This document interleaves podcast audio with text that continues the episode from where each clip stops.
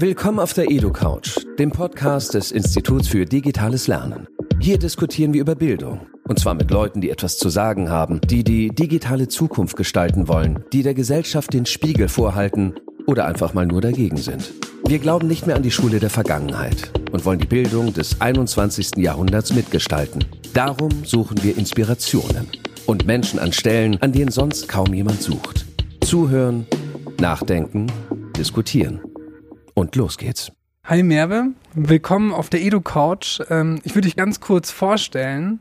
Im Internet nennst du dich Prima Muslima und du kommst aus dem Schwabenland, ähm, hast Jura und Journalismus studiert, hast inzwischen schon einige Podcasts gestartet und schreibst als freie Journalistin unter anderem über die Themen wie muslimisches Leben in Deutschland, aber nicht nur. Und ich möchte mit dir jetzt gleich über Bildung, Religion und Journalismus sprechen. Ich würde mal gleich mal anfangen mit der ersten Frage, weil wir haben ja einen Bildungspodcast, also fangen wir mal in der Schule bei dir an. Ähm, wie war denn die Schule für dich? Warst du eher ein Streber oder ein Klassenclown? Ich war weder ein Streber noch ein Klassenclown. Also ich glaube, dass ich ähm, eigentlich so in der Schulzeit eine sehr zahme Schülerin war. Also ich habe echt so den Lehrer ein bisschen aus der Hand gefressen sozusagen. Also ich habe immer versucht, ähm, nicht negativ aufzufallen und so. Ähm, habe auch gut mitgemacht, immer gestreckt, habe äh, mich engagiert. Aber ich habe mich auch oft beschwert, weil ich einfach äh, eine große Klappe habe und schon immer hatte, würde ich sagen. Und wenn ich mich beschwert habe, habe ich mich meiner Meinung nach immer sehr sachlich beschwert, wenn ich das Gefühl hatte, dass ich ungerecht behandelt werde. Oder ähm, ich habe halt kritische Fragen gestellt.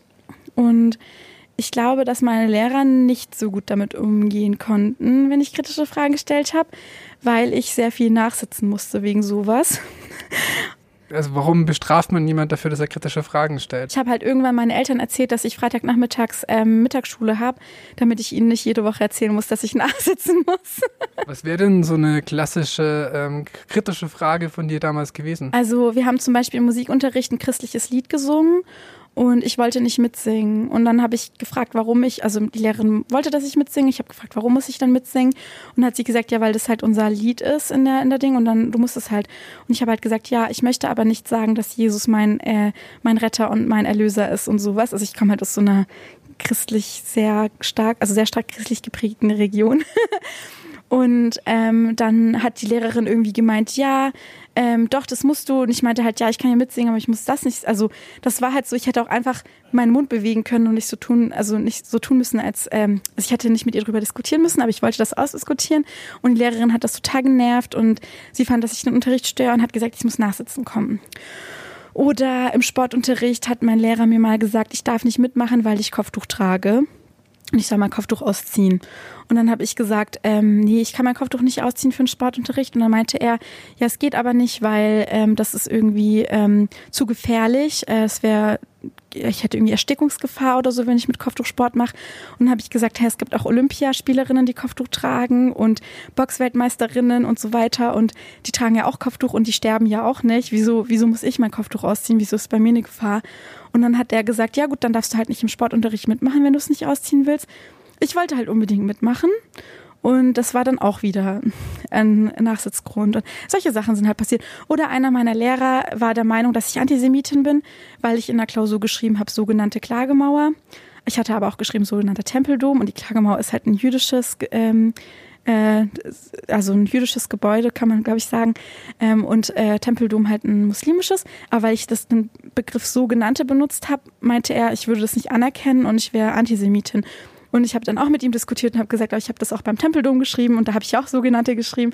Also wegen solchen Sachen, weil ich halt Sachen ausdiskutieren wollte, haben dann Lehrer irgendwann ihre ähm, Autorität ausgespielt und haben mich dann zum Nachsitzen geschickt. Glaubst du denn, ähm, dass unser Schulsystem überhaupt in der Lage ist, also solche kritischen Fragen äh, auszuhalten oder ob das überhaupt den Raum gibt für solche kritische Auseinandersetzungen mit solchen Themen? Ich glaube, dass, ähm, also wir hatten ganz wenige coole Lehrer und ich glaube mittlerweile gibt es mehr coole Lehrer, weil auch mehr junge, jüngere Lehrer da sind. Ich glaube, dass die älteren Lehrer, dass sie das gestresst hat, wenn man, wenn man ihnen sie halt gestört hat in ihrem in ihrem Ablauf, wie sie den Unterricht äh, machen wollen und sie sich vielleicht auch in ihrer Autorität angegriffen gefühlt haben.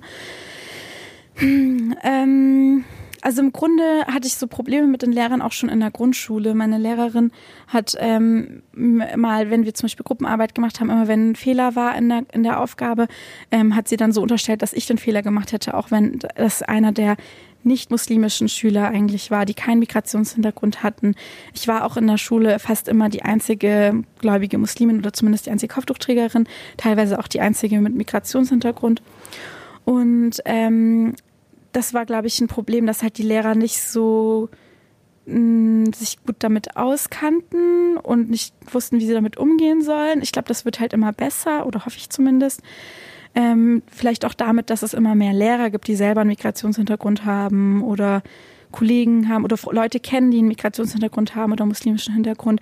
Aber es gab halt damals Situationen, die Lehrer halt vorher nie erlebt hatten. Zum Beispiel, dass ich gefastet habe oder dass ich, ach, ich war mal zum Beispiel im Kunstunterricht und wir hatten die griechische Antike und da hat mein Kunstlehrer irgendwie gefragt, ob ich überhaupt äh, sowas sehen darf. Also halt so Skulpturen, wo man einen Penis sieht und so. Und dann habe ich mich angegriffen gefühlt. Also es waren also ganz viele Situationen, die, glaube ich, die für die Lehrer selber neu waren. Und das kannten, glaube ich, diese Lehrer nicht, weil die schon so lange in dem Beruf gewesen sind. Es gibt ja immer wieder solche streitbaren Themen, äh, die auch viel mit Religiosität in der Schule zu tun haben, die immer wieder quasi eigentlich jedes Jahr neu in der Presse vorkommen. Äh, unter anderem gibt es ja die Diskussion, die immer wiederkehrt, ob man das Kopftuch in der Schule verbietet. Du hast ja da vor kurzem, also glaube ich schon wieder ein paar Wochen, Monate her, aber einen Artikel auch im Spiegel darüber geschrieben.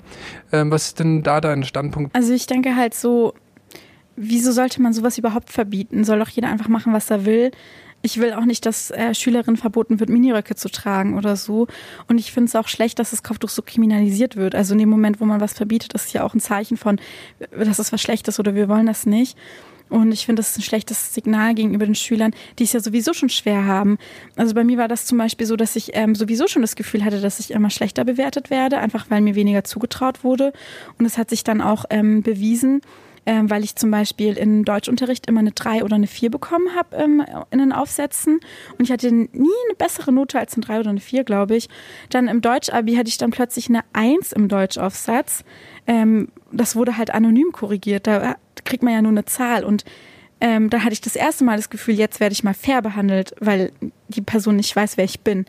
Und davor hieß es halt immer, ja, Merve, du fühlst dich ja immer angegriffen oder du fühlst dich ja immer ungerecht behandelt. Ich habe mich auch immer ungerecht behandelt gefühlt, weil ich wurde immer ungerecht behandelt. Und ähm, wenn dann jetzt auch noch sowas wäre wie gewesen wäre wie ein Kopftuchverbot, dann wäre ich ja auch noch zusätzlich kriminalisiert gewesen. Und man ist halt einfach ein Kind. Also man ist ja dann noch ein Jugendlicher oder also noch so jung und muss sich dann ja sowieso schon ständig rechtfertigen und kämpfen dafür, dass man gleichberechtigt behandelt wird. Und dann ist man dann auch noch gesetzlich sozusagen schlechter gestellt als die anderen Schüler. Das ist zu viel Belastung für eine minderjährige Person. Man darf das so einer jungen Person nicht aufbürgen. Und in, dem, in der Diskussion geht es ja auch oft darum, dass man sagt, man möchte Schülerinnen davor schützen, dass sie dazu gezwungen werden, Kopftuch zu tragen. Aber ganz ehrlich, also Eltern, die ihre Kinder dazu zwingen, Kopftuch zu tragen, würden wahrscheinlich ihre Kinder, wenn es so ein Verbot geben würde, auch dazu zwingen, dann außerhalb der Schule Kopftuch zu tragen. Und dann wäre das ja noch ein krasserer Spagat. Dann würde man gerade den Kindern, denen man helfen will, die noch stärker in so eine Zwickmühle bringen oder in so einen Spagat zwängen. Und ähm, oder die würden halt ihre Kinder dann in irgendwelche anderen Länder schicken, ethnische Herkunftsländer wie die Türkei, in irgendwelche Internate oder so.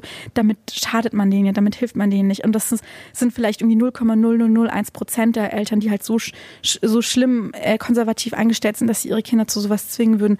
Und die allermeisten Eltern zwingen ihre Kinder nicht zu sowas, sondern sie prägen halt ihre Kinder. Und die meisten Kinder, die das machen, die wollen das ja irgendwie auch. Natürlich mit dem Einfluss der Eltern, aber alle Eltern beeinflussen ihre Kinder in irgendeiner Art und Weise. Jetzt gab es ja vor ein paar Jahren ähm, die Diskussion in Bayern mit Söder, der irgendwie die Kruzifixe in den Klassenzimmern vorschreiben wollte. Darf die Religion quasi von staatlicher Seite verordnet werden, dass da bestimmte Symbole quasi da sind? Oder wie, hast du dich damit mal beschäftigt mit der Frage?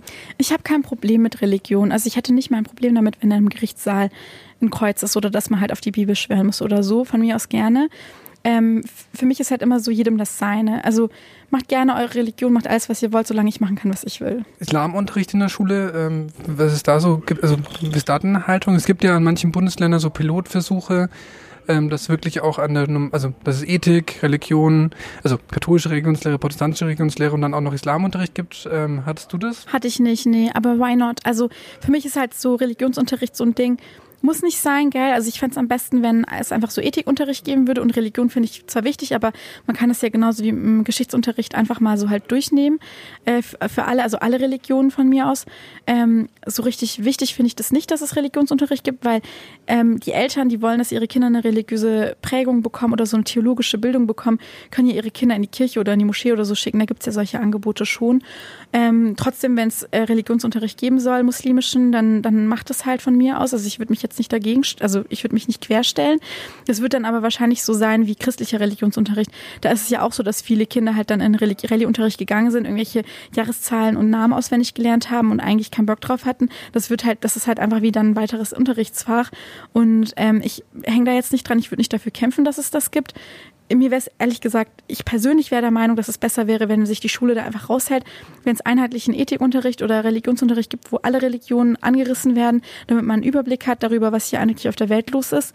Aber ähm, es gibt, finde ich, ähm, es ist wichtiger, den Schülern so Werte und sowas mitzugeben, als äh, denen irgendwie in der Schule Glauben zu lernen. Da muss der Staat, finde ich, auch nicht entscheiden, was da auf so einem Lehrplan stehen sollte. Hm, ich habe ja, wir haben ja jetzt in der Diskussion in den letzten Monaten erlebt, ähm, dass das ganze Thema Rassismus endlich mal auch in Deutschland diskutiert wird und auch ernsthafter diskutiert wird als noch vor ein paar Jahren. Ähm, ich habe mich jetzt in der Vorbereitung gefragt, ähm, was du denn glauben würdest, wie man ähm, Antirassismus und Toleranz, ob man das in der Schule lernen kann und wie sowas gehen könnte. Vielleicht wäre es schon mal ein Anfang, wenn die Lehrer das vorleben würden. Also ich finde, Antirassismus-Training für Lehrer wäre wirklich ein äh, Schritt eins, den man gehen kann in diesem Fall, weil ich glaube, dass die meisten Schüler gar nicht von sich aus rassistisch sind und sich vielleicht sogar gegen Rassismus eher wehren würden, den Rassismus der Eltern oder der Lehrer. Aber die äh, Autorität in der Schule sind ja die Lehrer und die prägen ja auch sozusagen das Klassenklima. Und äh, viele Lehrer sind leider rassistisch. Und ähm, wenn man es irgendwie schaffen könnte, dass da von, einer autoritären Seite her erstmal kein Rassismus gelebt wird, dann ist das schon mal gut. Und dann gibt's ja sowieso schon, ähm, ich glaube, im Englischunterricht zumindest war bei uns irgendwie das Thema Rassismus, Rassenlehre in den USA und sowas, im Geschichtsunterricht glaube ich auch. Ich meine, das muss man jetzt nicht irgendwie immer, das war ja auch schon bei Black Lives Matter die Ding, das muss man halt nicht immer nur auf die USA beziehen, dass da halt dann Separatismus und sowas war oder wie das hieß, Separation. Ähm, wie wäre es dann, wenn man auch mal über den Rassismus in Deutschland reden würde? Auf deinem Insta steht ähm, vom Bordstein zur Headline. Man könnte ja auch sagen, eigentlich vom, vom, von Jura zum Journalismus. Ähm, nicht so ein schönes Bild natürlich, aber so war es bei dir. Du hast ja erst in äh, Tübingen Jura studiert und bist dann umgeschwenkt ähm, auf Cross-Media-Journalismus in Stuttgart. Und ähm, wie hast du das denn damals eigentlich gemerkt, dass du was anderes lernen willst, dass du was anderes machen willst, dass du nicht mehr dass du nicht Juristin werden willst, sondern dass du Journalistin bist. Das habe ich gar nicht gemerkt. Also ich hatte Jura angefangen zu studieren, wollte aber sowieso nie einen klassischen juristischen Beruf ausüben. Ich habe auch schon während meinem Jurastudium als freie Journalistin gearbeitet und dort bei Campus TV mitgemacht und so weiter und gebloggt und alles. Ähm, ich wollte Journalistin werden, auch während meinem Jurastudium. Und ich habe mein Jurastudium eigentlich nicht abgebrochen, sondern ähm, ich habe meine Prüfungszulassung verloren ähm, wegen einem äh, Vorfall in der Klausur, wo mir ein Täuschungsversuch äh, untergejubelt wurde. Ähm, das war dann halt so eine Formalie, was ich auch gerichtlich ähm, ausgestritten habe und ähm, habe dann den Fall auch verloren und so weiter. Und mh, mm, ich, also ich wäre gerne weiter äh, Juristin geworden. Also ich ähm, schließe jetzt nicht aus, dass ich das vielleicht noch in Zukunft irgendwie dann ähm, anders vielleicht ähm, verwirklichen kann. Ich habe dann auch im Journalismus dann äh, so einen Studiengang gehabt, wo ich äh, EU-Recht und europäische Wirtschaft und sowas noch drin hatte, wo ich so ein bisschen so juristische Aspekte abgedeckt habe. Und ich interessiere mich nach wie vor sehr für Jura.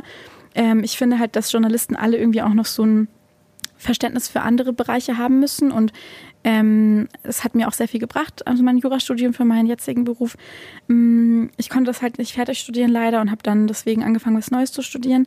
Ähm, ja, das war halt eher so was Formelles quasi, warum das nicht, warum ich das nicht fertig gemacht. Ich äh, will da gar nicht so sehr in die Tiefe gehen, aber ähm, ich vermute da auch rassistische Hintergründe. Ich will das jetzt nicht überall hinein interpretieren, aber ähm, ich glaube, dass auch Jura zum Beispiel ein Bereich ist, gerade halt so klassische, traditionelle ähm, Fakultäten wie die in Tübingen, die auch ihren Rassismus kritisch hinterfragen müssen, wo Klausuren auch mit Nachnamen versehen werden müssen und ähm, in Klausurenaufsichten irgendwie stichprobenartig zufälligerweise immer kopftuchtragende Leute ähm, kontrollieren und so weiter. Also ich glaube, es gibt halt sehr viele Strukturen in Deutschland, die verhindern, dass äh, Menschen, die anders sind, die schwarz sind, Kopftuch tragen und irgendwie aus der Menge herausstechen, es schwerer haben oder stärker kontrolliert werden.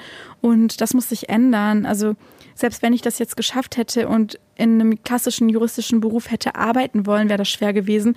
Es gibt Fälle, in denen, ähm, also man darf ja nicht mal ein Referendariat machen mit Kopftuch.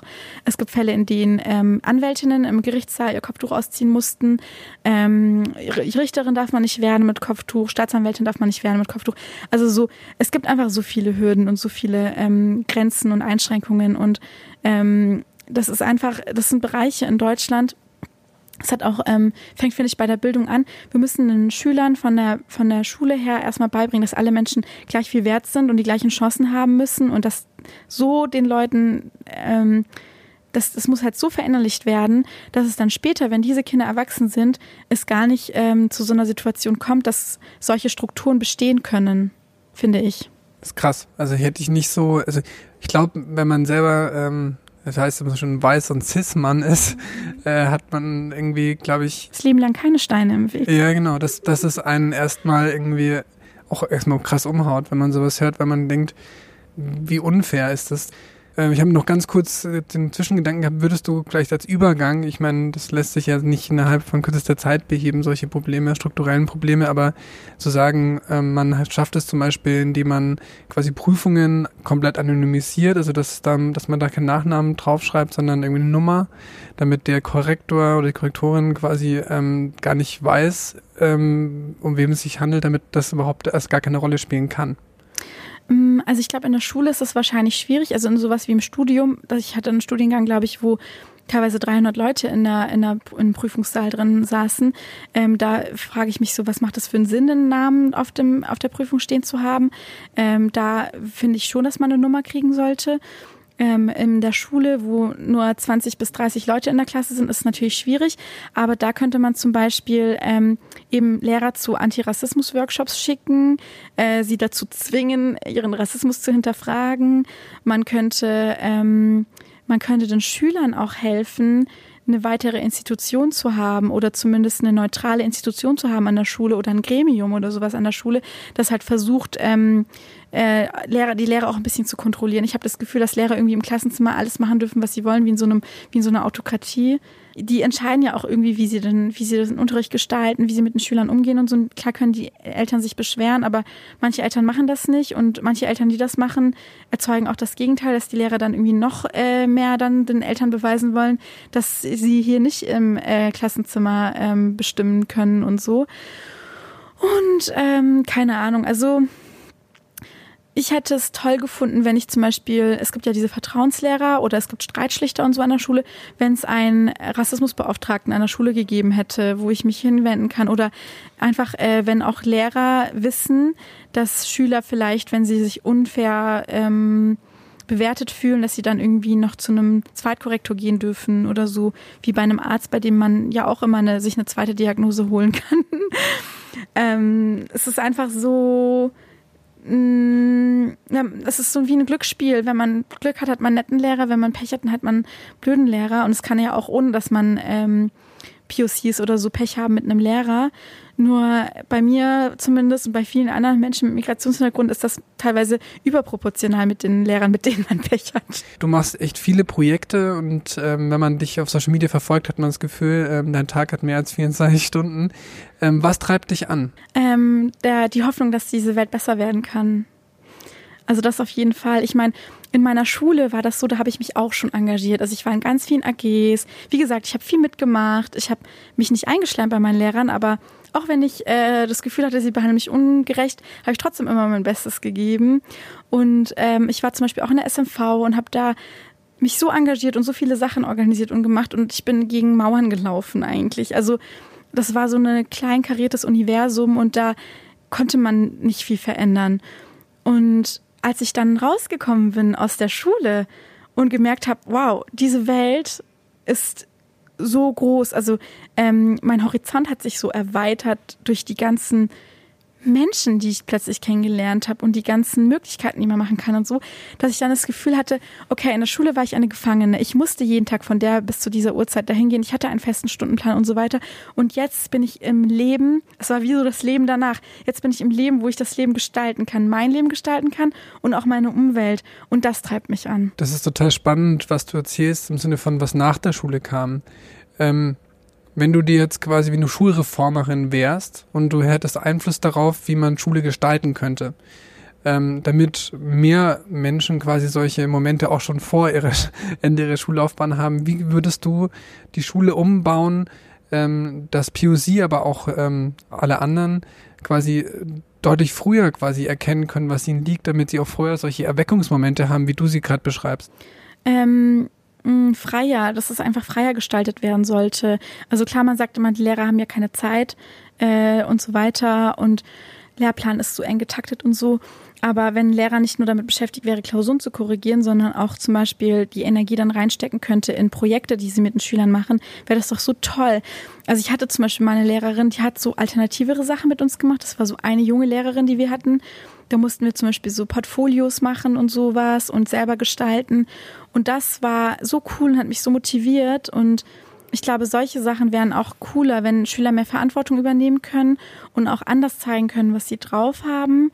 Und also, dass halt einfach alles freier ist, dass man gemeinsam Projekte macht, vielleicht auch Projekte, die was mit dem Leben zu tun haben, ähm, irgendwas gemeinsam gründet oder ich weiß auch nicht, wenn die Lehrer auch freier wären in dem, was sie mit ihren Schülern machen wollen, vielleicht gucken, okay, jetzt gerade ist sowas wie Hanau passiert oder jetzt gerade ist sowas wie, was weiß ich, passiert und dann ähm, überlegen mit den Schülern zusammen, wie, äh, was brauchen die Schüler gerade oder was wäre für sie sinnvoll zu lernen und das dann mit denen machen würden.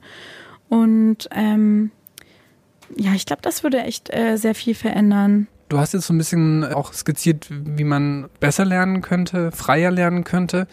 Ähm, du bist ja eine Journalistin und ähm, bist ja auch eine moderne Journalistin, du machst Podcasts, du hast gebloggt. Was muss denn heutzutage 2020, aber auch in den nächsten ähm, Jahrzehnten quasi eine, eine, gute Journalistin oder ein guter Journalist können, um seinen Beruf ähm, möglichst gut auszufüllen? Also ein guter Journalist muss sehr viel Neugier mitbringen. Ähm, man muss immer so Lust haben, was Neues zu lernen, Neues zu entdecken, neugierig sein auf ähm, das Leben von anderen Menschen, die Sichtweise von anderen Menschen. Und ich glaube, dann, wenn man sehr, sehr viel Neugier mitbringt, dann kann man auch nur erfolgreich sein im Journalismus. Ich habe noch eine letzte Abschlussfrage. Du hast jetzt einen neuen Podcast gestartet, der heißt Prima Muslima, eben wie dein Blog, der jetzt im BR also erscheinen wird. Was ist da quasi das Konzept, das Format? Äh, warum sollte man sich das anhören? Mm, also man sollte sich auf jeden Fall Prima Muslima, wir reden mit beim BR anhören, weil ähm, ich in meinem Blog ja schon, glaube ich, sehr vielen Menschen geholfen hatte, äh, meine Perspektive als Muslimin in Deutschland zu verstehen. Und ich habe oft gehört, so, wow, das ist interessant gewesen, weil so habe ich das noch nie betrachtet. Und in meinem Podcast gibt es nicht meine Perspektive, sondern die Perspektive von anderen Muslimen, die sogar ich inspirierend finde und die mich, die mir geholfen haben, andere Perspektiven zu verstehen und ähm, neue Sachen äh, zu lernen. Und äh, Muslime in Deutschland sind so vielfältig. Und ich glaube, das Format ähm, ist einfach für mich dafür da, dass es eben nicht nur prima Muslime gibt, sondern das zu zeigen, alle Muslime hier sind prima irgendwie in der Gesellschaft, Teil von dieser Gesellschaft. Und wenn ihr ähm, wenn ihr die kennenlernen wollt, dann, dann hört einfach zu, weil die bringen alle so viel mit und ähm, genau, es ist einfach super spannend und ich glaube, dass es jeden, also jeden auch weiterbringen kann, weil man dadurch ja auch immer was mitnehmen kann für sich selbst. Das verlinke ich natürlich so schön, wie das heißt, in den Show Notes. Und äh, ich danke dir für das spannende Gespräch. Vielen Dank. Genau, und ähm, ich hoffe, dass wir uns weiter unterhalten, nicht nur in dem Podcast. Und ähm, ich hätte dir noch tausend andere Fragen stellen können. Das machen wir wahrscheinlich auch noch. Ähm, und die kannst du mir auch noch alle beantworten. Ansonsten hört euch den BR-Podcast an. Und, äh, vielen Dank für die Aufmerksamkeit. Vielen Dank dir.